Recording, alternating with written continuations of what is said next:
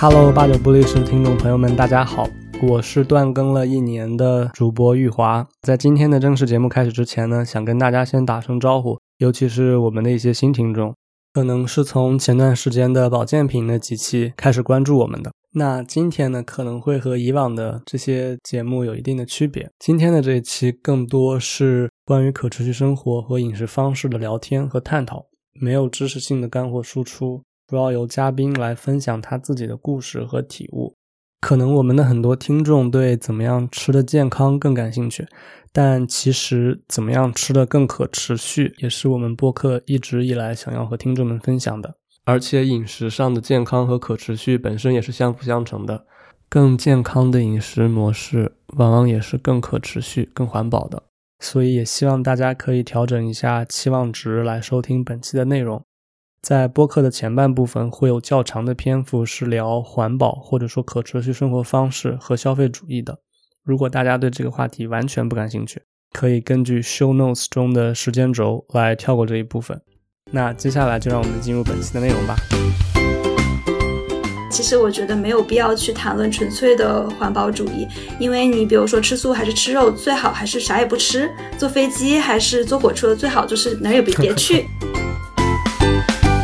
因为。现在很多年轻人，比如说就喜欢手冲咖啡，闻它的这个气味，然后体会这个时间的感觉。那其实发酵是很类似的，然后它也关乎着你跟别人的社交。可能是你给别人冲一杯手冲咖啡，也有可能是你一大罐泡菜腌好了之后分享给你身边的朋友们。我相信很多可能喜欢手冲的人也会觉得手冲有一定质疑的感觉。那我可以告诉你，这是发酵的这个药效更猛。这个时代是希望。你不要吃草莓和面粉，你要吃草莓饼干，因为你吃草莓饼干的时候，它还可以添加很多香料进去，漂亮的包装，明星的代言。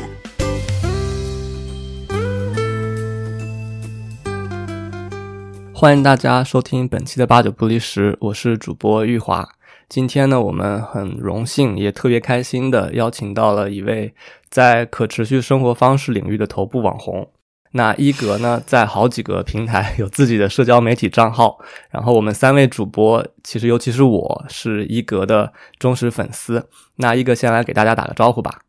你应该是新粉丝吧？你是忠实粉丝吗？对啊，对啊。哦，我之前在加拿大的时候，你在小红书上刷到过我。嗯，我叫一格，然后大家也可以叫我袋子。我现在是做跟环保方面的科普和传播方面的工作。其实除了做 B 站和小红书的垂类可持续生活内容之外，我也会做线上线下的环境教育，然后以及跟咨询公司合作他们的可持续方面的商业咨询。还有的话就是可持续产品方向的模特，这样。嗯，然后食物可持续食物是我近一两年非常关注的一个议题。嗯嗯，对，听起来是一个很充满可能性的这么一个现状。其实刚才说到我是忠实粉丝，因为我第一次看到一格的内容，好像是在二零年或者是在二一年的时候。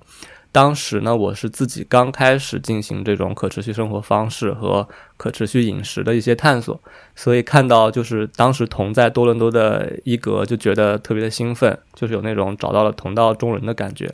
然后记得当时刚想去联系的时候。就发现你已经搬回国内了，我已经走了。对，所以后来也是没想到，这么时隔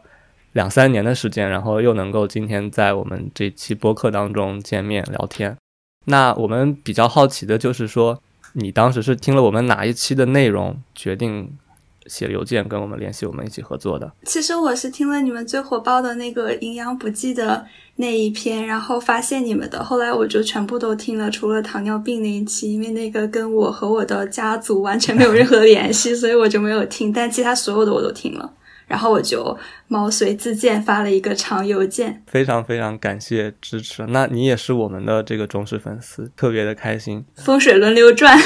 对，是，就是当时我们看到你发给我们的那个，当时我没有看到邮件，可能在收件箱里，就是。不知道去了哪里，但是你在我们的那个小宇宙的后台也有评论嘛，所以当时我一看到，我就想说，哇，这不是那个一个袋子嘛，然后我们要赶快回复他，然后我们一起来做一期节目，所以啊，今天真的是非常非常的，但是我们这个播客也拖了很久，但我们今天还是就是这种因缘际会又在这里相聚，所以感觉还是挺好的。刚才一格是简单的介绍了一下自己的一些工作的情况，可不可以给我们再多介绍一下工作的这些具体的内容呢？我就从食物的角度来分享一下。我的生活吧，呃，我自己是现在有三年的素食的一个经历，呃，目前的话是处在蛋奶素和纯素食之间，但是这一部分属于一个我个人的一个偏好和选择，所以其实在我的社交媒体上不会作为一个很主要的内容来作为宣传。嗯，在可持续生活方面，我为什么会现在很关注可持续食物呢？其实就是我觉得在其他方面其实有一个很严重的。过量物品过量的一个情况，比如说我们讲到可持续时尚，我后来慢慢的时候，我就会发现，其实可能不一定是哪一个面料出了一个问题，或者是哪个品牌出了问题，而是说我们全部都拥有了太多的衣服了，然后还是在各种促销啊，各种迭代的一些时尚，让我们还在不停不停的买。你可能到了家电、汽车那里，这些本来是经久耐用的物品，它也把它变成流行化了，或者是自动性。呃，抛弃了，然后我就会发现，其实，在很多领域，我们该做的事情都是做减法，但是吃这个地方很不一样，因为我们每天还是要吃饭、吃饭、吃饭，要吃很多很多的饭，但是我们其实是可以通过推动可持续的饮食，然后让大家去支持更好的农业行为，因为吃本身也是一种农业行为，我们呃选择好的。呃，食物的时候，呃，耕种它们的人就会更好的照顾土壤，更好的保护它的这些老种子，然后保护这个它的农田周围的生物多样性，其实是更直接的可以去影响自然的。不像其他领域，可能我们很多时候做到的是少消费或者是不消费，那这样的话不是特别能够刺激到行业的一个变化。嗯，对。然后还有什么哦？然后我现在就是做环境教育方面的话，今年也有开始做一个系列工作坊，是有关于发酵食物的，就是会去带带给大家品尝我自己手做的呃六七种不一样的发酵食物，然后会带大家就是进行一方面是一种食物觉察吧，因为比如说如果我给你一杯可乐，你其实不太会去品尝它的味道，除非你是那种什么百百事党、可口可乐党，你会要。来品一品，说这是哪个可乐？但是如果我给你的是一个就是怪怪的一个发酵食物的话，其实你会把你的觉察打开，去仔细的去品尝这个食物。那其实整整个过程会跟食物建立呃一个更紧密的关系。然后可能我也会对呃这个食物进行不一样的调味，然后让你去猜一猜它的配方。然后包括也会科普一些发酵食物它背后的一个来历、一个历史。因为不一样的文化，他们有不一样的营于食物，然后也就诞生了。不一样的一些呃发酵食品，比如说可能在欧洲他们是盈余的是牛奶，那就有了芝士；那在中国可能有的时候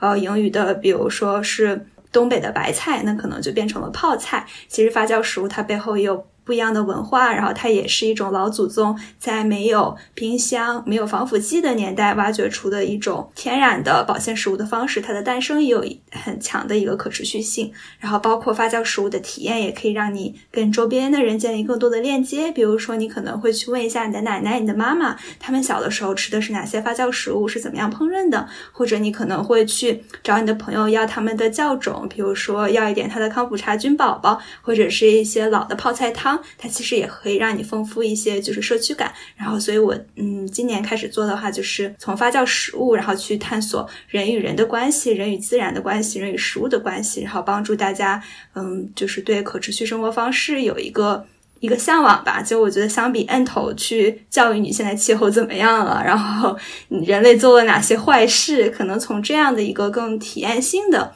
更从人，呃本身出发的这样的一个角度是可以，就是更温和，然后也可以就是更能够让大家接受的。感谢一格的这些分享。其实我们可以看出来，一格对食物这个话题在可持续领域的了解和践行还是挺多的。因为大家可能会觉得可持续生活方式这个东西更多的是跟时尚，然后购物，跟那种。呃，减速跟零废弃相关，但其实食物也是这个里面非常重要的一个环节。然后刚才一哥讲到的这些关于种子啊，然后农业啊，然后甚至包括自己在家里做的这些发酵，其实都是跟可持续生活方式这个东西息息相关的。呃，我们退回来一步，可以想先问一下一格，就是我们看到一格的那个社交媒体账号里面有一些关键词，比如说像环保享乐主义者。然后热爱多元啊，尊重差异。就是你可以稍微解释一下自己是成为这个可持续生活领域的一个内容创作者的初衷吗？或者说为什么选择了这些名词作为自己的一个标签，帮助大家更好的来认识你？嗯，其实我对这种生活方式感兴趣已经有很长的时间了。然后，如果从久了讲，可能就是从小的时候家庭教育开始。然后，我对这个事情的执着的程度也有过很多不一样的阶段。然后，我也曾经有过自己非常环保主义的阶段，就是了解到了很多不一样的气候危机、粮食危机，然后各种各样的不公平的事情在这个世界上发生。然后，我就很希望别人也获得这种信息。然后，就有一点像一个传教士。是一样，然后再到处的去讲这些事情，然后也给身边的人压力。那现在我的这个阶段的话，其实我是这么看待这个事情的，就是我觉得我做环保，并不是因为环保是一件好事，因为世界上的好事有很多很多种。比如说，我们现在也有医疗资源分配分配不均匀的问题啊，有俄乌战争啊。然后有女性问题，然后可能也会有一些养老问题，呃，包括是法律援助这些，其实是有很多很多不不一样的好事可以做的。那我为什么那些好事没有做呢？如果说我是一个做好事的人的话，那其实我现在就是觉得每个人的生命议题都是说怎么样度过自己幸福快乐的一生。那可能对于我来讲的话，我发现可持续的生活方式是我达到就是快乐和幸福的手段之一，所以我很享受它，然后我就选择这样的生活。那别人也会。有不一样的答案，因为我们这个世界就是非常多元的一个世界。然后，所以我现在其实就不太纠结于去改变别人，呃，我更多的是，呃，觉得自己在提供一种新的呃生活方式，然后给大家提供一个新的选择。假如说他对觉得这个事情有意思的话，他就可以加入进来。对对，是这样子的。其实你刚才提到怎么样更好的去践行可持续生活的时候，讲到这个消费主义的问题，那我。其实也是一直感觉到默默中枪的，然后我们也可以从你的这个运营你的社交媒体账号的这个过程当中，可以感觉到你的这个富足和一种内心的充盈，就是你跟呃我之前在国外去接触到的一些可持续运动也好，或者说是环保运动也好，那种比较激进，然后。比较有冲突性的做法也有很大的不同，你更多的就是在分享你自己一个很真实、很平易近人的生活。嗯，因为我其实是觉得，我觉得就是每一个领域都会有不一样程度的践行者。你比如说，有的人提到健身，可能想到是健美先生；有些人可能想到是跳广场舞的那些老年人；有的人想到的可能就是健身房里撸撸铁的那种身材火辣的那些男男女女们。那我觉得到了环保这里也是一样的。那可能有一。一些人在做研发，有一些人他是商人，一些人他是学学者。那我的话其实是一个环保爱好者。那你说到那些非常激进的人，他们也是很有力量的。嗯，因为有的时候你就是需要从一个很疯狂的地方出发，然后另一个人也从很疯狂的出发，你们才可以最后在一个正常的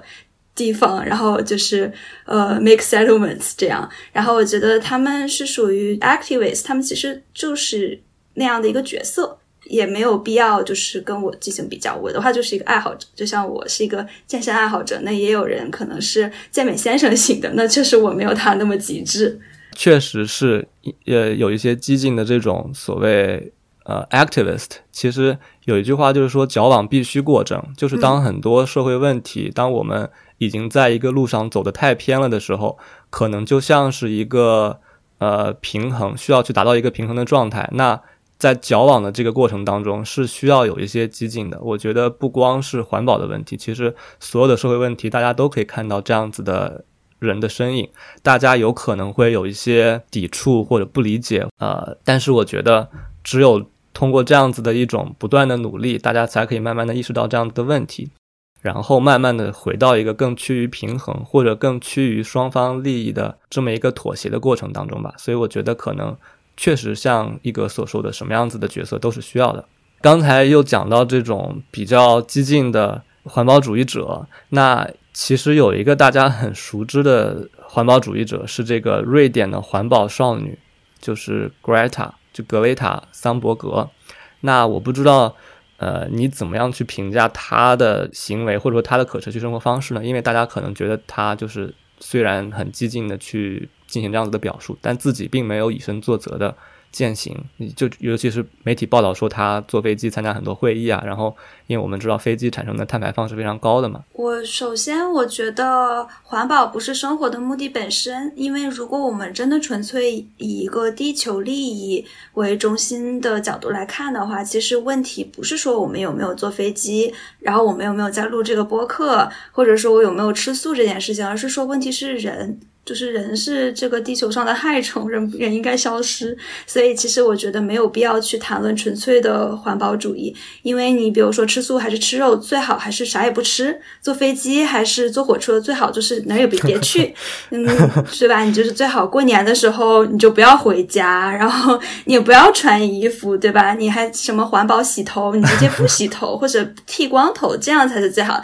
所以其实我觉得没有必要去。比来比去做环保警察，然后就是这样子来看，嗯，然后我觉得其实很多时候。社交媒体它都是推荐给你你心里想要的答案的，所以这也是为什么可能会让人变得越来越无知，或者是在自己的那个信息茧房里。那我觉得格雷塔他肯定不是一个完美的人，因为因为我们没有办法去期盼任何一个领域的这种 activist 他自己是一个圣母，对吧？那他我觉得他有他积极的部分，可能是我作为同样是一个环保爱好者或者这个圈里的人看到的，就是他其实是呃让我知道。就是原来环境运动里有这么多人，有这么多样的人。比如说他那个时候做的那个气候游行，然后我才第一次知道原来。跟我一起上课的有很多同学，他们原来也是支持环境运动的。然后我竟然还有几个老师，就是宣布他那天不会来上班了，因为他要参加游行了。然后其实是让我突然看到，哦，原来有这么多人和我一样，就是是关心这件事情的。但是平时可能我们在一个空间里面，呃，问老师一些问题啊，或者是大家一起上课，我并没有知道，就我一直以为我自己是很孤单的一个人。然后我觉得我可能更多的看到的是积极的这样的一面。对，其实这种运动的力量真的是非常巨大的，就是有一种被看见，然后嗯呃有一种归属感吧。对，但是对，但我也不是他的粉丝，我就是对他，我就是没有觉得他有很糟糕，我也没有觉得他非常的棒。就是我不是一个追星的人，就我觉得我不认识这个人的话，我也没有办法去评价他。我只能是说，就是他出现在我的人生里，我觉得是一个有意义的人。对我相信，其实很多人也可以有这样子一种感觉，就是，但是我不知道为什么，就是大家受到媒体的这种引导，然后就是无端的进行这种指责，然后也导致说环保，甚至很多时候被盖上了一个比较。怎么说？就是白左伪善，对白左，然后伪善的这么一个帽子。那就是还有一个小问题，想问一下，你在这个做这些社交媒体创作这些内容，包括跟一些你的粉丝互动的过程当中，有没有一些比较幸福的瞬间，或者是一些受挫的事件呢？嗯，会有。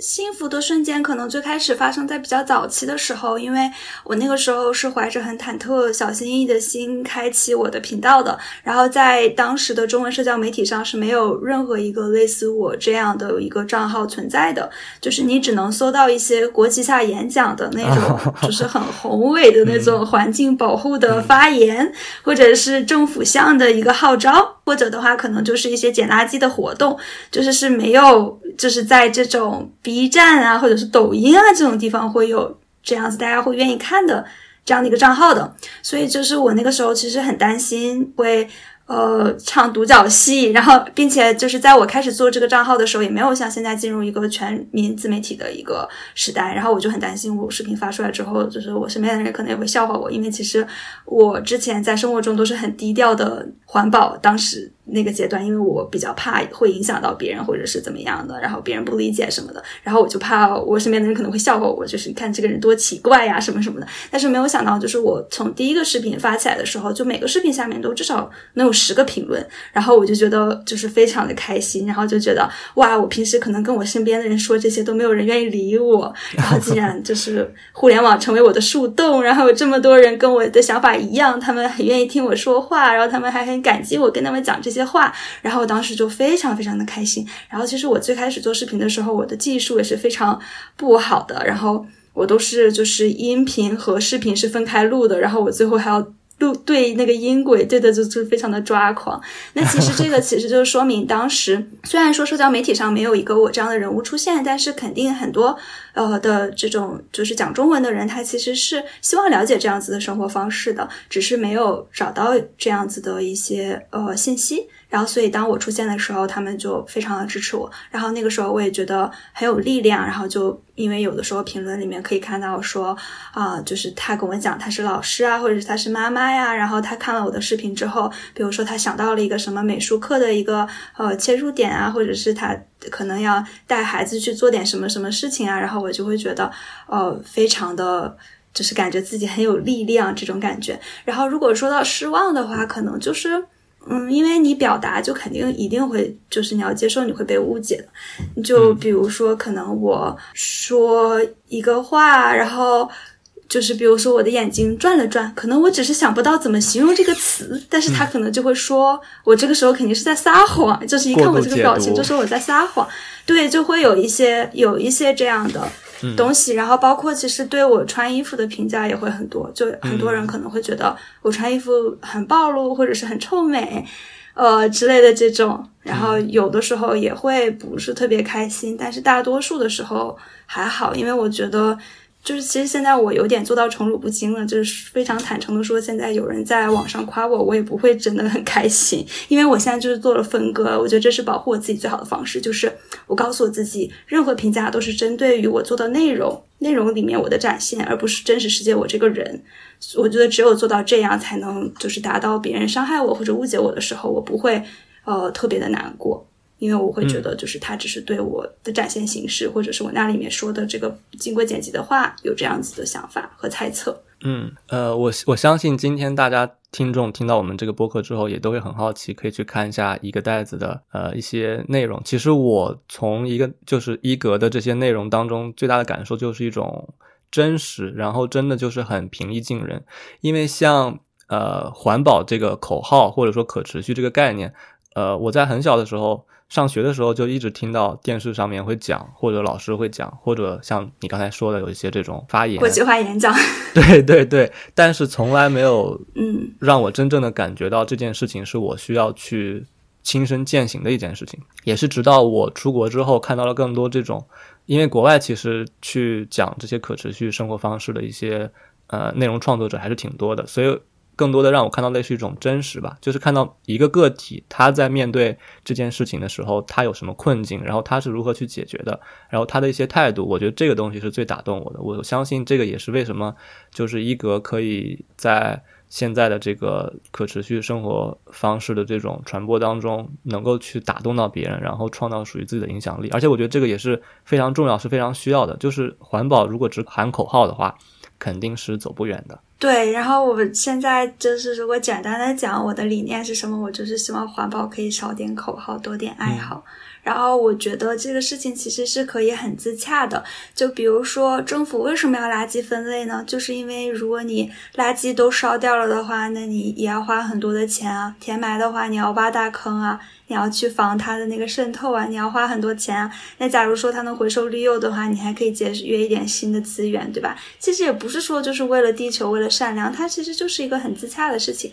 你想，我们去做可持续的饮食，也不是说我们一定就是说为地球贡献，对吧？那可持续的饮食它也很好吃啊，它也会很健康啊，它对我们自己也有很多好处啊。就是我觉得可以从就是比较自洽的方式去挖掘，然后这样的话可以鼓励大家活出他自己的可持续生活模式，然后每个人可能在不一样的领域践行不一样的程度。对，而且我其实觉得就是一格有一句话说的特别好，当然我相信可能很多其他的人也是这样子想的，但对我的触动其实挺大的，就是说人的这一生唯一的一个课题就是追求一个幸福的生活，所以说。呃，我觉得这一点其实，嗯，不管是环保，不管是工作还是学习，其实没有任何一件事情是高于这个的。所以大家可以在就是探索这个人生课题的过程当中，去拥抱更多的可能性吧。然后不要被限制在一种很狭隘的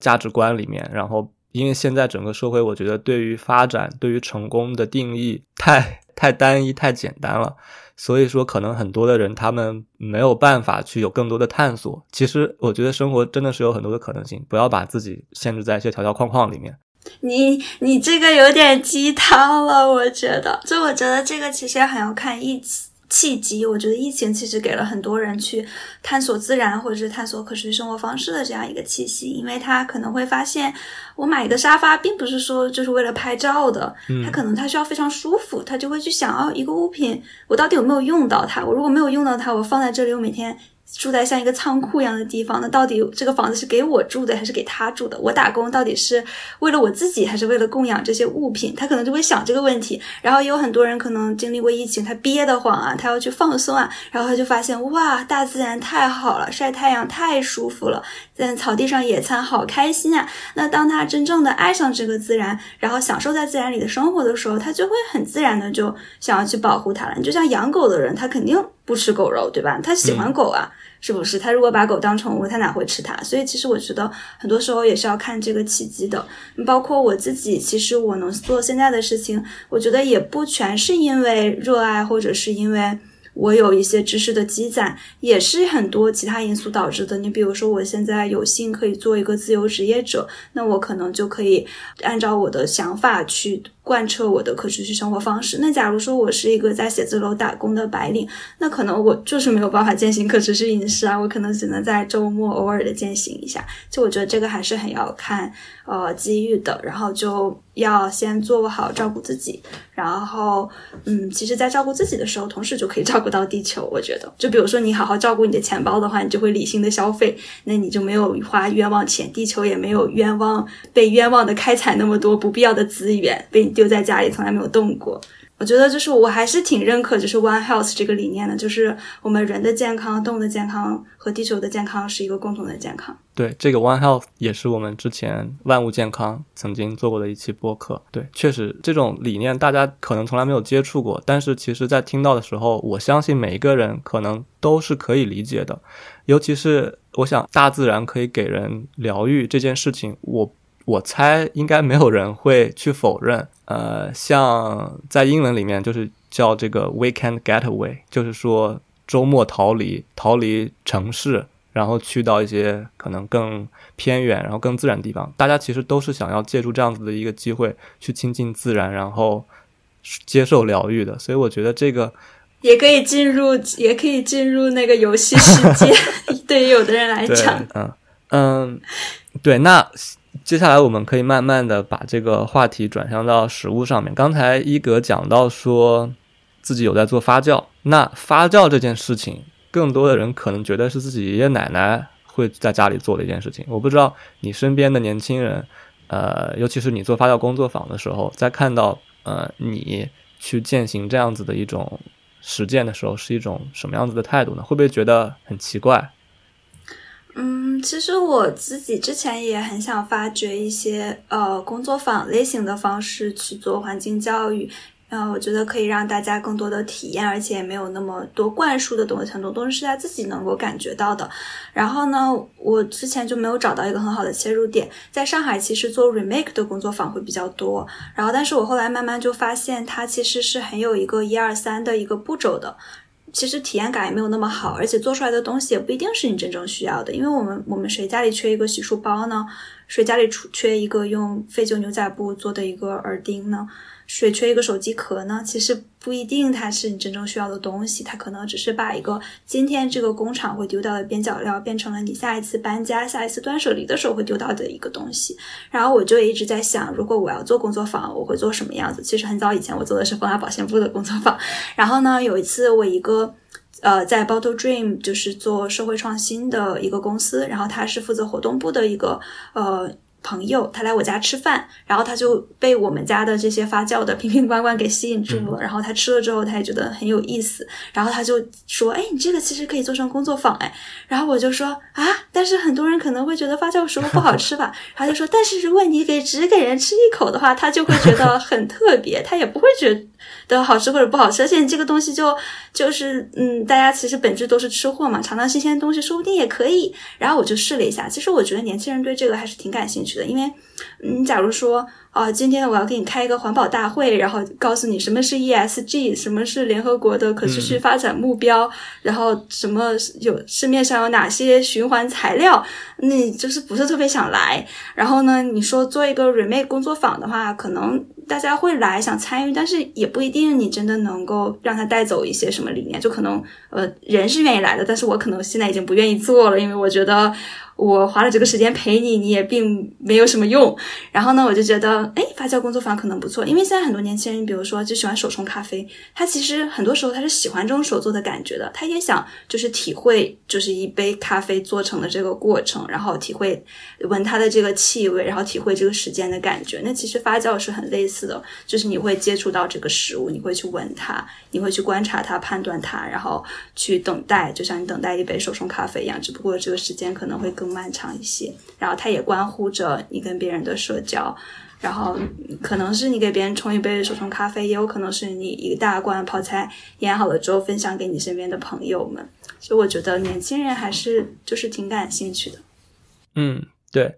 其实讲到发酵的话，我觉得我还是挺有发言权的，因为我自己曾经在这个发酵食品的公司工作过一段时间，然后我当时也是带着这些发酵食品去超市，然后去这个 farmers market，而且我自己在家里呢也会做呃康普茶，也会做泡菜。所以其实我也是很喜欢发酵的这么一个人，然后我觉得发酵确实很有意思，然后大家也可以多多尝试一下，自己去参加一下一格的工作坊，然后学一学怎么样自己发酵。其实其实很简单，而且那种成就感也挺有意思的。嗯，我还写过跟发酵有关的小诗，就是我觉得它除了是一种就是把自己当做方法，然后自己喂饱自己的一种方式。之外，就有点像你种菜一样嘛，种菜也是为自己提供一些食物的多样性，然后能够可靠的食物来源嘛。发酵当然也有这个功能，我觉得更多的它有一种就是呃跟自然协同合作的感觉。它跟我们做饭其实是不一样的，我们做饭我们是用电的、用火的、用煤气的，但是这个的话，其实你没有消耗任何的能量，你消耗的就是大自然里面盈余的本身就存在的这种能量。然后我觉得就是。很奇妙的一种感觉。我自己刚从多伦多来上海的第一年，其实是一个非常焦躁的一个状态，因为在呃同样是两个国家的，就是呃。就是第一、第二的这种大城市，但是我觉得多伦多跟上海是非常不一样的。上海就是真的是一个城市，然后多伦多的话，就可能还可以去呃 Tommy Thompson 嘛，就之类的那些公园里面去玩，然后你你可以看到野生动物什么的。然后我就觉得很焦躁，但是自己开始就是呃做发酵食物的时候，就觉得自己还是能够通过这个小罐子，然后包括是我自己家里的那个蚯蚓堆肥，能跟自然产生一点连接，然后接上一点地气，就我觉得还是一个挺。治愈的一个过程的，相信很多可能喜欢手冲的人也会觉得手冲有一定治愈的感觉。那我可以告诉你，就是发酵的这个药效更猛。对手冲就，我也默默中枪，因为就在我们刚才录播课之前，我还自己去做了一杯。然后，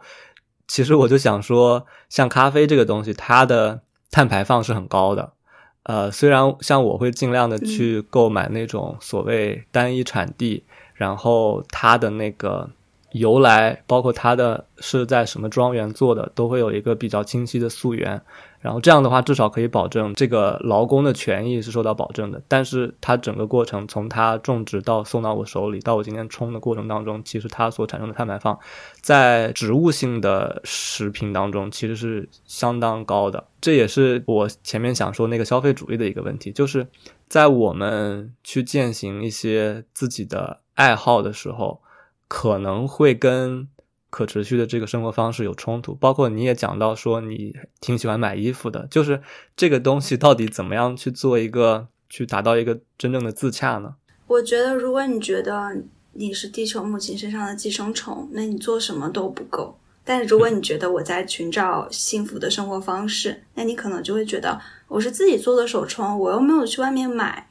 我没有去点外卖，没有产生那个塑料杯子，你就会觉得自己是在自己的生活方式里践行自己接受程度的，呃，可持续生活方式。这种程度是你喜欢的，你热爱的，然后你也可以持续的进行下去的。我觉得这样就很好。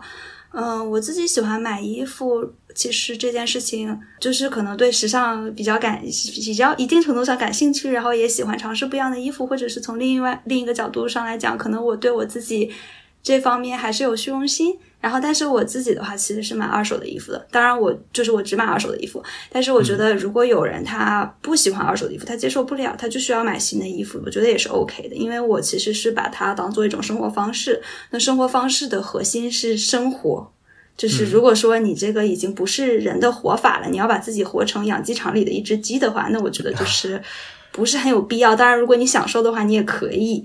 对吧？就像咱们去看那个健美先生吃的那个饭，干的那个运动量，咱可咱就觉得哇，他大可不必太折磨，但人家就喜欢。对吧？所以我觉得就是他要是喜欢，他可以那样，但是没有必要让人人就是只要你这个人说他喜欢健身，你就觉得哦，那你跟那个健美先生差很多哎。我觉得你不不喜欢健身，我觉得你不配健身，就没有必要这个样子。嗯，就是你看到看到一个人喝咖啡，你就说哎，那你不应该呀，你不应该说你自己喜欢环保，你还喝咖啡呢。嗯，对，尤其是像做手冲的话，要用到滤纸，然后滤纸的话，就是你。做一次手冲就需要扔掉一张，这个其实我在呃一开始养成这个爱好的时候还觉得挺就是有有点强迫症吧，然后很想滤布啊。啊对对，就是很想如果你想的话，对，所以其实就是嗯，我觉得刚才一哥说的这个可持续生活的核心是生活，就跟可持续发展的核心是发展，就是我们人活在这个地球上啊，你是不可能说。做到真正的环保，做到真正的对地球环境没有攫取和消耗的，所以大家可能还是要真的就是回到那个对自己好一点，就是这个可能是像一些有环保强迫症的人，对，或者是说就是你把自己变成一个动物，因为动物的话它就是自然的一份子，它吃的东西来源于那个自然，然后它自己也会被自然所消耗。就是这个植物最后也会被其他微生物或者是动物吃掉，这个动物的尸首也会被其他动物吃掉。就是如果你真的追求那样的话，你可以呃去做一个动物，就可以不做人，这也是可以的。嗯，讲到这个，我就想到在美国最火的播客节目叫 Joe Rogan Experience，然后他的主播就是这个 Joe Rogan，以前是体育评论员，然后也做过 stand up comedy，就脱口秀。我看到有一次他的一个段子，就是讲关于比较激进的素食主义者的。他那个段子就说，很多素食主义者喜欢批评人们喝牛奶这件事情。他们会说，只有人这个物种是会喝其他动物的母乳的，以此想来说明这样子喝牛奶或者喝其他任何乳制品的行为很奇怪、很不自然。然后 Joe Rogan 就说，You know what else only human would do？就是。你知道还有什么其他事情是只有人类会做的吗？然后他就说打电话、上网、造飞机、坐火箭上宇宙。当然这只是一个段子啊，而且我觉得比较极端的素食主义者还是占少数的。其实核心就在于人类和动物还是有区别的嘛，不能用动物的标准来要求人类。那我们现在既然讲到了素食主义的这个话题，一格也提到自己现在已经吃素有一段时间了。那接下来你可不可以跟我们分享一下你自己是怎么吃的，怎么样慢慢走上这条可持续饮食的道路的？嗯，在加拿大的时候，我会去 Whole Food Market 买买菜，然后呢，后来当我了解到就是工业有机。其实也没有很有机这件事情之后，就比如说他们不能用除草剂，但是他们就会在那个呃土上面一直洒水，然后让那个草发芽，然后再把它翻回去，然后再洒水再翻芽，那其实会破坏土壤的这个卫生。微生物的这个这个这个这个问题嘛，其实对土壤是不好的，就类似于这样的他们的一些 practice。然后我了解到了之后，而且都是大批量的呃单一化种植嘛。然后后来我就会去 farmers market 买菜，就在那个 San Lawrence Market 那里面是就是一直都有。然后它对面的那个大棚里面就是是呃就是一周会有那么一两天里面可以买到，就是也比较便宜的那种。然后我就会尽量在呃那些地方去购买。然后其实，在北美的话，还有一个食物共享的一个。呃，叫做 Olio，然后就是大家可能，比如说他要出差啦，然后就是冰箱需要清空啦，或者是他们家有一棵大果树，然后结了很多很多他吃不完的果子，那他就会在这个上面去分享。当然，他也有可能会发在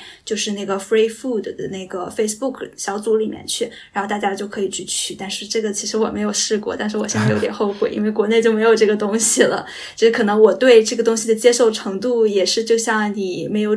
早一点联系我一样，就这样错过了。嗯，然后呢？然后不过在在我看到好像那个呃，Too Good To Go 现在在多伦多有了诶，对吧？是的，对。然后就是国内的话，其实现在也有西式魔法袋，然后就是也是这种就是临期的一些面包。的一些盲盒，然后可以让你去就是把它给吃掉。嗯，我在多伦多的时候，除了说会吃有机，然后会带自己的包装去去买，然后还有就是开始尝试素食，但是还没有绝对的不吃肉之外的话，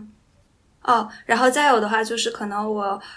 就是会。做饭，然后就是我的室友们就可以不用点外卖了，然后就可以这样。然后我如果在多伦多的时候点外卖的话，我会点像披萨或者是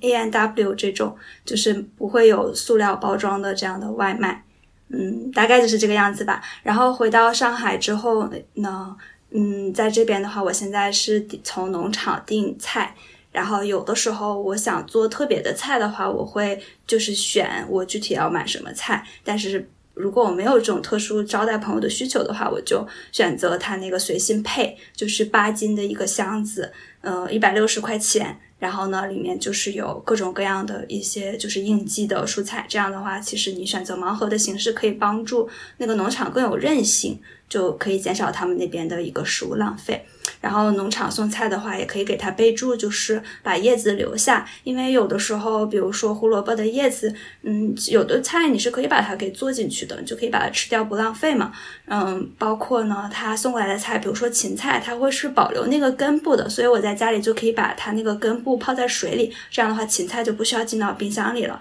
我觉得不进到冰箱里，就是一方面是比较省电，然后另外一方面的话，其实就是它也是一个植物，在厨房也挺好看的，然后。还有一点的话，就是，嗯，就是它就是也可以就是保鲜，然后而且不进冰箱的话，就是它也不会有细菌嘛。这个芹菜你就可以生吃，嗯，我觉得还蛮好的。然后从这个呃当地的农场订菜的话，就是它配送是他自己就配送，所以你就可以不要包装。但是你如果去超市里面买的话，很多时候它都已经包装好了，你也没得选。然后而且。嗯，它就是你也可以吃一些本地的一些蔬菜，嗯，比如说，呃，我就有发现，就是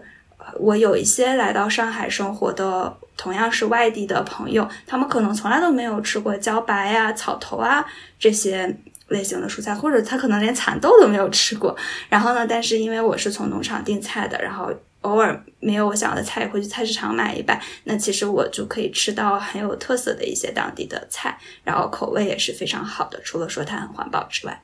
嗯，而且对吃素的人来讲的话，你要吃很多很多的蔬菜。那其实我觉得没有农残这个事情还是个挺重要的事儿。嗯，然后刚才一格讲到说不进冰箱这个，我我也想补充一下，就是其实自从冰箱发明之后，并且普及之后，食物浪费的这个现象是非常严重的，因为。大家把东西放在冰箱之后，对，就看不到。其实看见真的是很重要的一个动力吧。就是当你看到这个食物的时候，你才会去吃它。你把它放在冰箱里，可能一天、两天、三天你就忘记了。然后等到四天、五天的时候，这个东西就坏了，然后你就只能把它扔掉。所以，对这个，对对对对，所以可以把它放进你的泡菜坛子里。这样的话，它可以放很久很久很久很久。还有的话，就是可能我知道我的菜会吃不完的话，我可能会把它打成汁儿。或者有一些东西它是可以冷冻的，就把它给呃冻起来。比如说红菜头这种，你可以把它的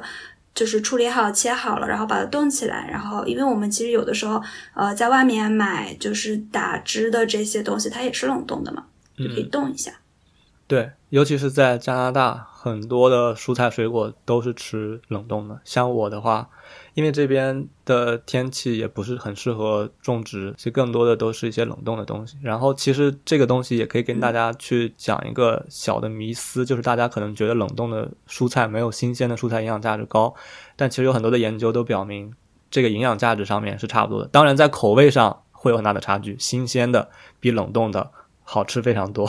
但是如果没有这样的条件，可能也可以去。尝试一下冷冻的这种蔬菜。嗯，对，就我觉得大家不要，呃，说就是一定要零和一之间做选择，因为有的人可能一听到有机就觉得没必要。那我觉得它可能确实是在你呃吃得更健康，或者是过得更环保的这个路径上比较靠后做的一件事情。但是我觉得，就是假如说你现在的生活，你连吃饭都没有好好做到，就比如说你可能一天吃饭都没个点儿，或者是你每天水都来不及喝一口，那可能对于你来讲，你去吃个有机的苹果，把你的苹果换成有机苹果，把你的酱油换成有机酱油是没有那么大作用的。嗯，然后但是所以我觉得大家可以就是分一下主次，就如果说你吃一些冷冻的蔬菜，能够让你就是。对吃蔬蔬菜这件事情更方便，或者是更 affordable，那可能这就是对于你来讲就是最健康、最可持续的一种方式，就没有必要就是做就要做到最强最好。对，但我我还是觉得新鲜的蔬菜不一样的，因为我觉得它上面是有不一样的一些微生物在上面啊之类的。对，就我而且我之前有看过。对，我之前还有看过一个例子，是说，呃，我们在模仿那个母乳，然后就一直都会缺一点什么东西，不知道缺什么，然后后来发现缺的是就是母亲乳房上面的微生物菌群啊。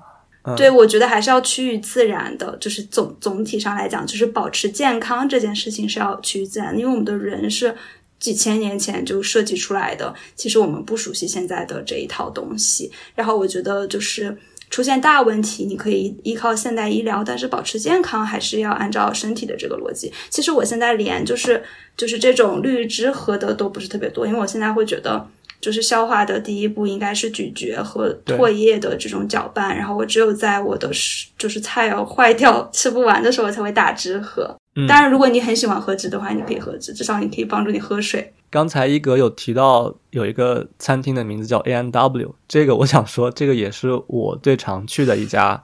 快餐餐厅，它主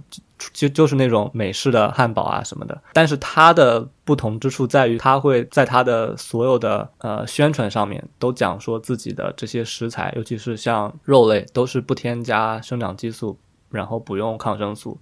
然后它如果我没有记错的话，也是加拿大。最早采用 Beyond Meat，就是那个植物肉的产品放在他们的这个菜单里面的，所以对，而且而且而且 A N W，你就是去他店里吃的话，它的那个呃番茄酱是你自己可以挤的，所以就不一定会造成那个包装的垃圾，而且你可以用它的那个 A N W 的玻璃杯去喝饮料，就是你可以不用那个一次性的杯子，就我觉得还是做一下。当然我知道这里肯定会有人就是觉得。但你们俩也没有很健康，你们俩也没有很可持续。我其实觉得，就是任何事情都没有必要过激。就我觉得，也不是说我们就是我们就咱们俩就希望我们生活在古代，这样的话吃的所有东西都是有机的，也不是这样的。只是说，就是要要明白，就是我们是做决定的这个主人，然后我们知道加工食品是咋回事儿，然后可能激素、抗生素是咋回事儿，所以我们就是会做出更。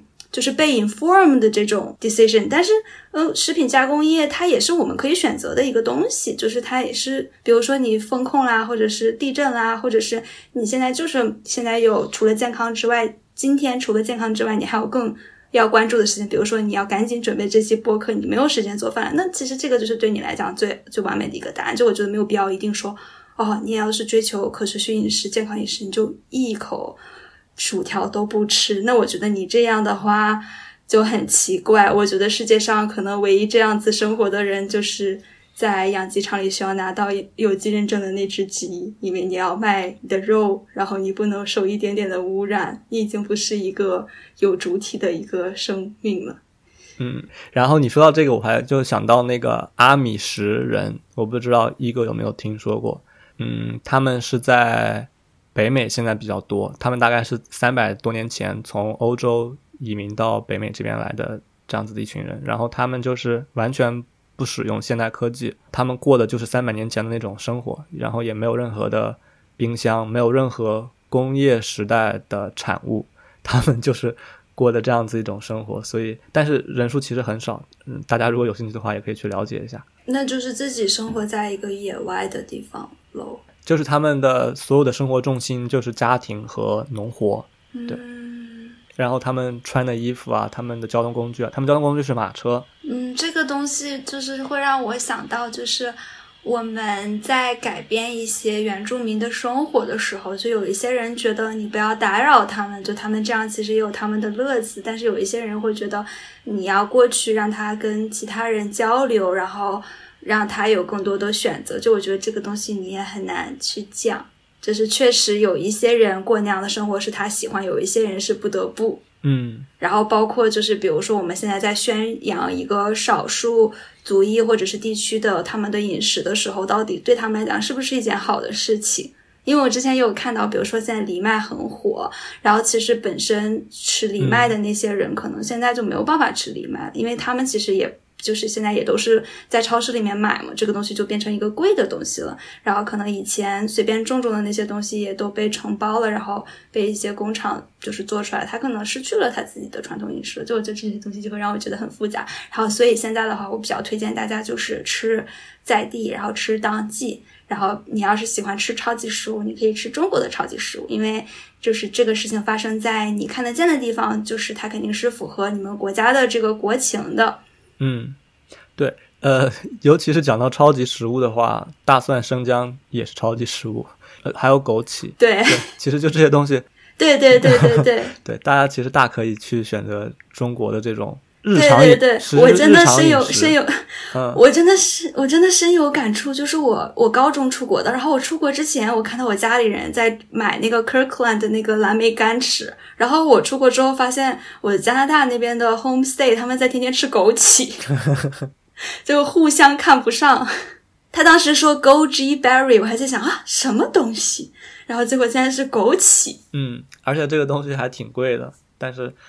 这个在我们国内都是日常饮食，还有大蒜、生姜也一样。既然讲到食物跟可持续的话，那有一个绕不开的话题就是这个植物性饮食。因为我们知道，其实，在联合国的一些文件里面，包括像这个 IPCC，就是科学家的一个委员会，他们也都是有建议，呃，去采取一种植物性的饮食来减少二氧化碳的排放。嗯，所以的话，就是想问一下你。对于像植物性饮食，或者说纯素饮食、素食主义，是一个什么样子的看法？嗯，我觉得，假如说素食主义是那种自己吃素，然后也希望别人吃素的话，那我觉得我不是素食主义。但如果说素食主义，它是说，我认为，呃，健康美味的食物不一定要以杀掉动物来作为代价的话，那我是这样认为的。这也是我为什么现在选择吃素的一个原因，因为我觉得食物确实，一方面它要是有营养的，因为它就像。我如果是车，我需要加油一样。那我觉得吃素，我是可以现在，因为我自己有是一个自由职业者，然后而且我在环保领域工作的话，我们行业也会很尊重你吃素，然后也会提供比较素食友好的一些就餐环境，所以确实我可以通过吃素的方式获得我的营养。那第二个的话就是美味，那这个的话确实我也我也可以就是觉得它很美味。有一些人会喜欢问，就是吃素你不会想念肉吗？这个的话我就会比较举一个例子，就是。嗯，现在我们不吃狗，你有觉得你缺失了什么吗？其实不会，就只不过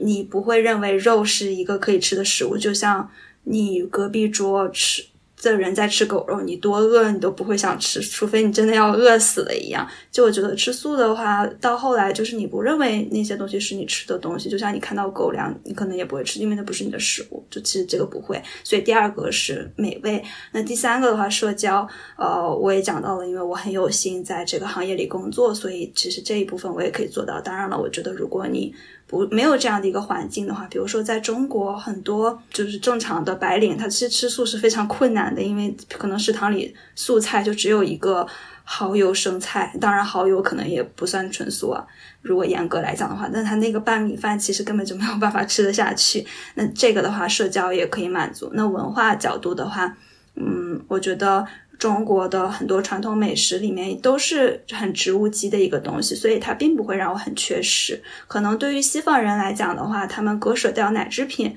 是会非常难的，因为他们太多的传统饮食里面都离不开奶，比如说披萨呀这些，它可能就需要就是比较呃精细的一些植物基的一些替代，然后才可以完成它的那些传统的美食。但中餐不太一样，饺子你也可以素馅的饺子，粽子也可以素馅的粽子，汤圆也可以素馅。的汤圆，对吧？然后就是什么东西其实你都可以做素的。我们还有很多仿荤，什么赛螃蟹啊这些，就其实我觉得文化的部分也是可以满足的。然后特别是我觉得，嗯，就是嗯，就像我说的，我吃素的原因是因为我觉得，呃，吃的快乐又健康，不需要建立在杀动物的基础上，所以我就觉得这个。嗯，是一件对我来讲最好的一个选择，因为既然没有必要，就像大家觉得没有必要吃狗啊，为什么要吃狗？我就觉得其实不吃我也不会怎么样，所以就没有必要吃肉。而且我吃素之后，其实在我个体上是比以前健康了。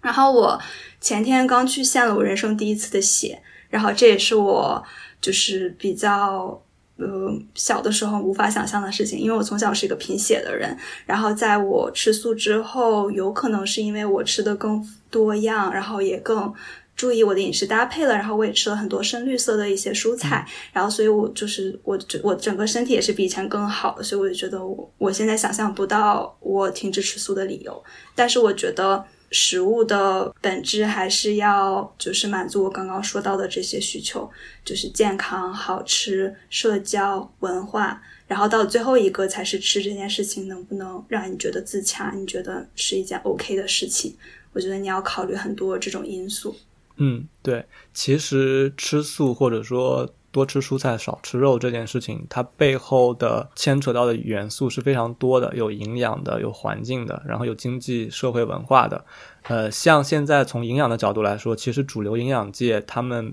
不会推荐纯素，对，不会建议纯素，但是会建议就是这种。以植物为主的饮食，但他们也都承认说，其实一个纯素的饮食，或者说是一个非常植物性的饮食，对于个体来说是有一定挑战的，尤其是在经济上和知识上。所以，其实互联网很喜欢说一个词叫“赋能”。嗯，其实大家如果想要去吃素或者践行这种植物性饮食的话，其实可能也是需要去学习很多的知识，然后给自己赋能，然后才能够有一个比较健康的。这种饮食习惯，任何形式的饮食都有健康和不健康的版本。这个我记得一哥在 有一期内容里面也有提过。所以，怎到底怎么样吃的健康是一个学问，也是每一个人的一个很重要的课题。嗯，我觉得现在西方会这么推崇素食，可能也有一部分原因是因为他们现在走向另。大多数人在另外一个极端，就是一块大牛排旁边配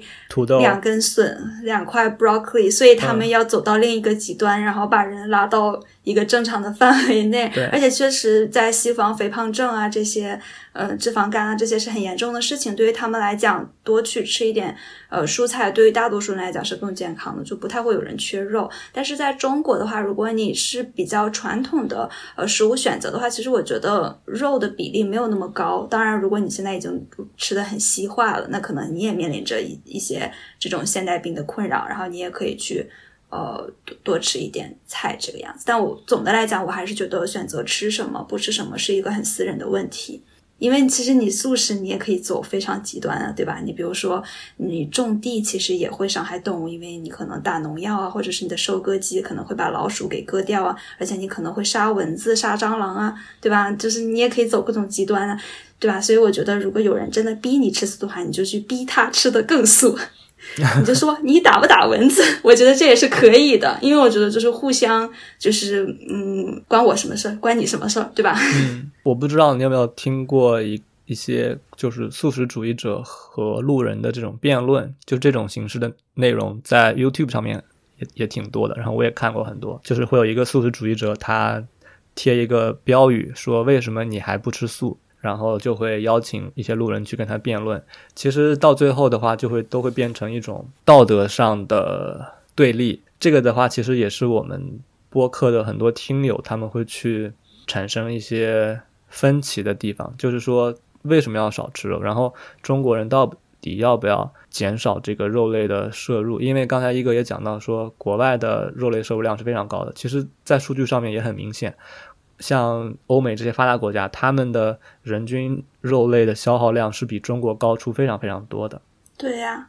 对，当然，其实在国内的话，成年人的肥胖数量也是超过了百分之五十。然后一些发达城市的人均呃肉类摄入量也不低，有的可能也跟发达国家在一个水平上。但还有另外一个很多人的收入是很低的，就是对于他们来说，嗯，这就牵扯到前面吃素是需要很多的。研究，花费很多的精力去想怎么样吃得更健康。所以其实这个问题可能在中国真的非常的复杂。我觉得吃纯素会很复杂，但其他的其实。还好吧，然后我爸其实吃的也挺素的，就是他自己不会去，呃，自发的去吃肉，但是如果说过年啊，或者是别人约他去吃饭，他才会吃一点肉。然后他每天都会吃个鸡蛋这样子，然后他其实非常非常健康的一个小老头，就是那种走在在车上永远不会有人跟他让座，然后他还非常引以为豪。嗯，就我觉得纯素是需要很多关照的，然后其他的话我觉得还好。然后关于中国人吃素这个问题的话。我就觉得现在是一个舆论导向吧，就是做中西方对立。比如说我去分享跟素食没有关系，只是纯的环保内容，他也会说哦，我是不是西方势力啊？然后可能在某一句话里，我提到我之前在多伦多生活，他说怪不得原来是国外回来的，就是属就是那种，我觉得就是现在是一个舆论舆论导向吧，就喜欢把事情上升到这个问题上。但你其实说白了，你你自己不吃素，你爷奶奶其实就是吃素的，他们年轻的时候就是。那样子的，然后每天干活倍儿有精神，对吧？然后早起早睡，吃饭吃得香，嗯，其实身体素质我觉得可能比现在年轻人好很多。就我觉得，我我现在反正就是总的来讲，我是站在人的角度说人话，就是我觉得啊，如果你。现在有一些呃现代病的一些困扰的话，那你可以尝试增加你的植物的呃基的一个比例。然后，如果你现在已经可以做到，比如说多喝水啊，然后呃按时吃饭，然后关注一下配料表这些，就是。嗯，健康的这些准则的话，然后你想更深一步，我觉得你也可以去了解你食物的来源，比如说你的菜是哪里的，然后它是经过哪哪些加工的方式的，因为其实现在很多时候我们的菜它也是层层加工，比如说前几天我在我们家旁边的菜店里看到它的那个。豆芽上面还写了不含叉叉叉，不含叉叉叉，不含叉叉叉，不含叉叉叉，什么什么增增粗剂呀，什么的保鲜剂啊，各种各样东西，这真的很可怕的。然后我觉得，当你去了解你的食物它是怎么一回事的时候，你也可以就是做出一些对你的身体健康，还有就是地球健康更好的一个决策。比如说，你可能会吃一些更。当地应季的食物，因为你了解到，不然它的农药、化肥啊那些东西会非常的可怕。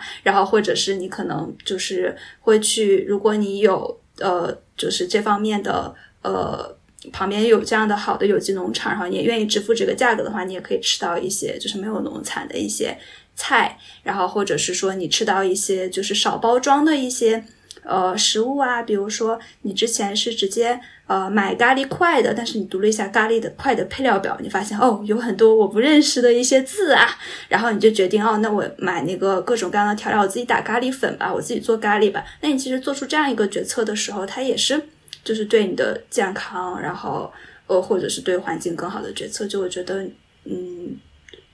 ，One Health，嗯，对，统一健康，万物健康，确实。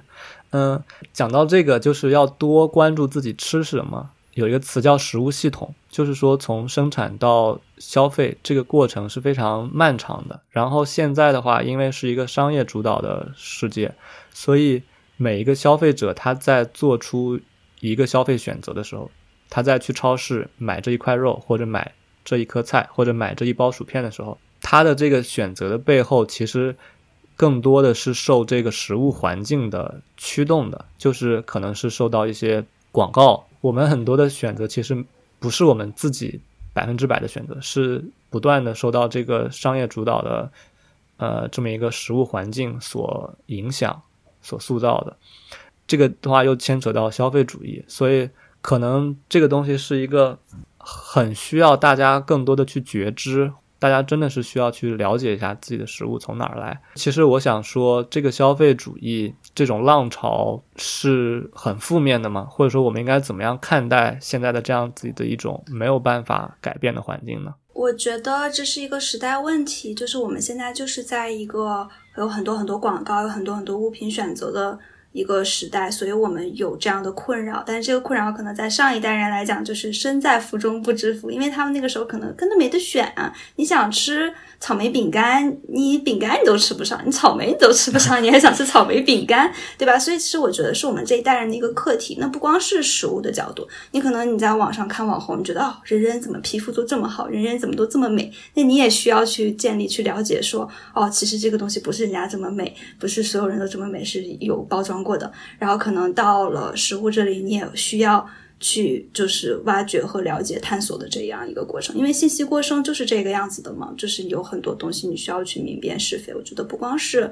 我们在食物这个角度，包括大家，他比如说他要买一个买一个品牌的鞋，他可能都要做很多功课呢，找一下哪里买便宜，什么时候买便宜，哪个东西比较可能不会过时，然后哪个东西。被更多明星传过，更更酷炫，都是要做很多这些信息功课的。我觉得都是一样，就是要看你有没有这方面的好奇心。就是如果说你现在更好奇的是在其他方面去探索，那你可以去探索那些啊。然后希望你有一天是因为喜欢，然后来探索健康饮食的。就是我希望大家不要就是是不小心生病的时候来探索这件事情。嗯，那我们就是也看到一格现在有了很多这种可持续食物方面的探索。那接下来的话，你有一些什么样子的打算？我下个月会开始上一个课程，然后也是看了你的朋友圈，所以知道的，这是那个农场动物福利的课程。然后我可能今年会去，就是去呃考一下普门永续的那个证，但是我还没有想好具体去哪一个农场里去。就是学习这方面的东西，然后我现在最感兴趣的就是农场动物福利这样一个话题。嗯，因为其实我觉得我们现在很多人是希望保护动物的，但是可能我们选择不去看见，就是地球上最多的动物，也就是金牛羊、猪鸭鹅的这个庞大的群体。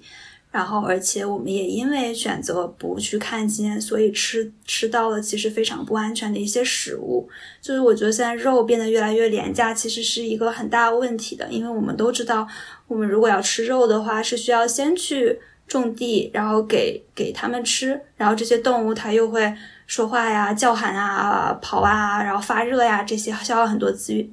这些热量，其实它最后应该是更贵的东西。但是我们可以看到，它现在是越来越便宜，越来越便宜，越来越便宜了。那其实它背后就是有很多很可怕的事情。然后，所以其实我是希望，呃，去更多的学习农场动物福利相关的知识，然后希望可以帮助大家做出。更被 inform 的一些决定，有可能是他选择去吃更值得信赖的肉类，也有可能是他呃选择降低肉类的呃比例，就可能在此之前他吃。啊，比如说 chicken nugget 的时候，他就只觉得啊，我看这个剧就一定要吃这个这个鸡块，但是他可能了解了之后，他就会觉得啊，这个东西其实对我不是很好。我已经选择看这个剧了，已经够放松了，那我还是吃点芹菜，蘸点就是蘸点花生酱来吃一吃就好了。就我比较希望多了解一下这方面的信息。对，讲到农场动物的话，对于那些对数据比较敏感的听众，当然我知道可能很多人。听到我要说数据了，就觉得很无聊。但是，像是整个畜牧业，大概有百分之五十的主粮生产出来的主粮是用于，呃，饲料，用于喂养动物。然后有百分之七十的淡水资源是用来支持这个畜牧业的。所以说，整个畜牧业，尤其是大家可能都知道，牛肉它的这个碳排放是非常高的。其实不只是碳排放，对于土壤的破坏，对于水资源的破坏，都是有很多比较负面的情况。像这个农场动物的话题，就它的规模很大，它的难度很高。我认识一些人，他们就是从事这个农场动物福利的改善，然后我觉得他们也都很有能量。他们就会把自己定义为一个在中国吗？不在中国，在英国。对，他会把自己定义成是一个解决问题的机器。他说，problem solving machine。他这一辈子想要去解决的一个问题，就是农场动物福利的这样子的一个议题。回到刚才说的，现在的这个食物系统有非常非常大的问题，然后也是急需变革的。因为现在的市场，我们尤其是这个城市化的进程吧，就是我们人跟食物、跟农场。农场动物距离越来越远，我们知道的也越来越少。我想这个问题大家都是需要去意识到，然后并且通过自己的食物选择和自己的这个学习，做出一些自己的贡献的。我觉得就是食物系统有很多问题，从有一个角度来看，我觉得是因为。我们其实每个人都是一个自然的人，就是其实我们最健康的方式就是把更多的钱花在就是食物上，而不是食品上。当你把更多的钱花在食物上的时候，它本身就是更健康的一个选择，也是比更环保的一些选择，没有那么多加工手续，不会说把一个原材料从这个国家运到那个国家再加工好再运到这个国家这种。然后包括是你选择这样的时候，最好的农业行为也是把更多的钱花在。好的种子上，好的土，好的土壤健康上这些事情，但是当你把这些钱都花在源头的时候，它其实中间少了很多可以赚钱、推动经济的环节，所以它其实不是特别符合这个时代所希望的。因为这个时代是希望你不要吃草莓和面粉，你要吃草莓饼干，因为你吃草莓饼干的时候，它还可以添加很多香料进去。漂亮的包装，明星的代言，然后嗯，还有各种各样你不认识的一些化学的名字。然后你吃了这个之后，你就会营养不良，所以你会再买一个保健品。然后呢，你吃了保健品可能还不够健康，然后你就会生病，然后又可以医院又可以赚钱，然后就是会有很多环节的东西。所以我觉得这个事情就是很难的，需要你自己。因为只有你自己希望你自己健康，因为可能这个体质是不希望你健康，他希望你就是一个残缺的宝宝，需要他的他的救命药才能够活下去。嗯，对，这个我在跟一些国外的 activist 在交流的过程当中，他们也有提到，就是说他们会说 money is evil，因为大家都是怎么说，就天下熙熙皆为利来，天下攘攘皆为利往。最终永远都是在追求利益和效率。那如果大家没有办法从这个迷梦当中抽离出来的话，可能就是会永远陷在这个里面。然后食物跟商品，大家会更多的去进行这种商品的开发，创造更多的附加值。说到底是是一个思维方式，或者说是一个价值观、一个认知上的事情。对。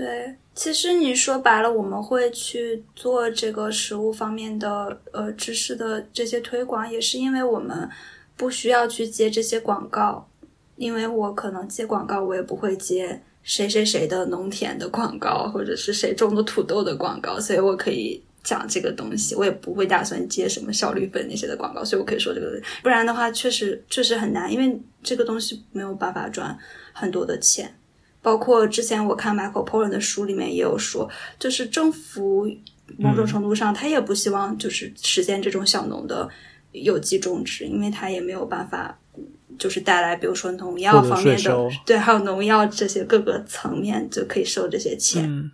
嗯然后你刚刚有提到素食，就是很节约资源这个事情。其实我觉得还挺主旋律的，但是我这里想分享一下我的乐观精神，给那些饱受摁头吃素困扰的一些爱吃肉的伙伴们，就是你以后听到。吃素的人一直在跟你讲，或者是网网络上的人一直在跟你讲吃素很环保，但是你真的不喜欢吃素，你真的很喜欢吃肉的话，就是我觉得你可以这个角度去看这些信息，就是哦，吃素这么环保啊，那太好了，有你这些人，有你们这帮人 volunteer 去吃素，这样的话我就可以更愉快的吃肉了，反正 我可以给你抵消一下。嗯嗯，对，其实就是说到底还是对自己好一点。但是在这个过程当中，也可以去更多的尝试一些可能性，然后更多的去了解这个背后到底是怎么样运作的，因为这样子才能真正的说是在对自己好一点。我觉得，就我现在不容易生气的一个原因，就是我觉得我们在扮演不一样的角色，就是极端的肉食者和极端的素食者，他们其实是很类似的，只是他们扮演了两个不一样的颜色。其实我觉得，比如说我现在很喜欢环保，它是一个小众的事情。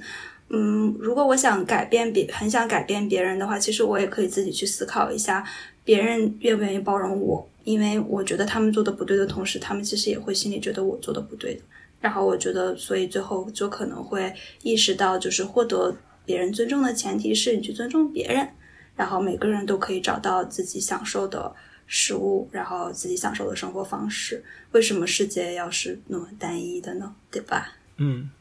嗯，然后我之所以想上这个节目，就是因为有一些话，我平时因为我自己没有这方面的知识储备，所以我说出来我会心虚。但是在这里的话，我说完了之后，你就会说，对，是这样的，有一个什么什么研究就是这样说的。对，其实对我我其实你在做的那些内容，我我都看过，就是不是所有东西都有对错的嘛。但是我觉得更多的是一个自己的理解，就是这种东西其实才是大家需要的。因为像那个我刚才提到的这个 IPCC，每年都发报告，但是没有任何的人会去听嘛。因为科学和数据对人的触动是很小的，更多的其实需要像你这样子的一些个体。给大家展示一下，到底什么叫可持续。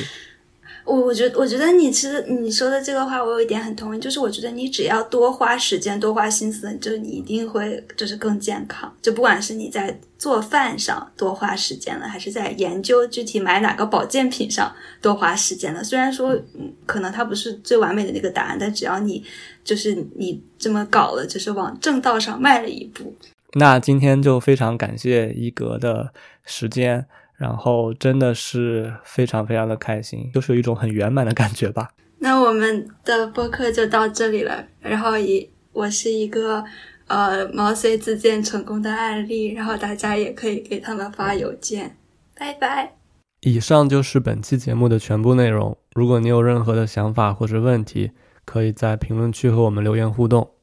如果你对发酵食品这个话题特别感兴趣，也可以在评论区里面告诉我们。如果呼声很高的话，我们也会再次邀请一哥来跟大家专门聊聊发酵食品。嗯，节目最后感谢大家的点赞、订阅和转发。那我们就下一期节目再见啦，拜拜。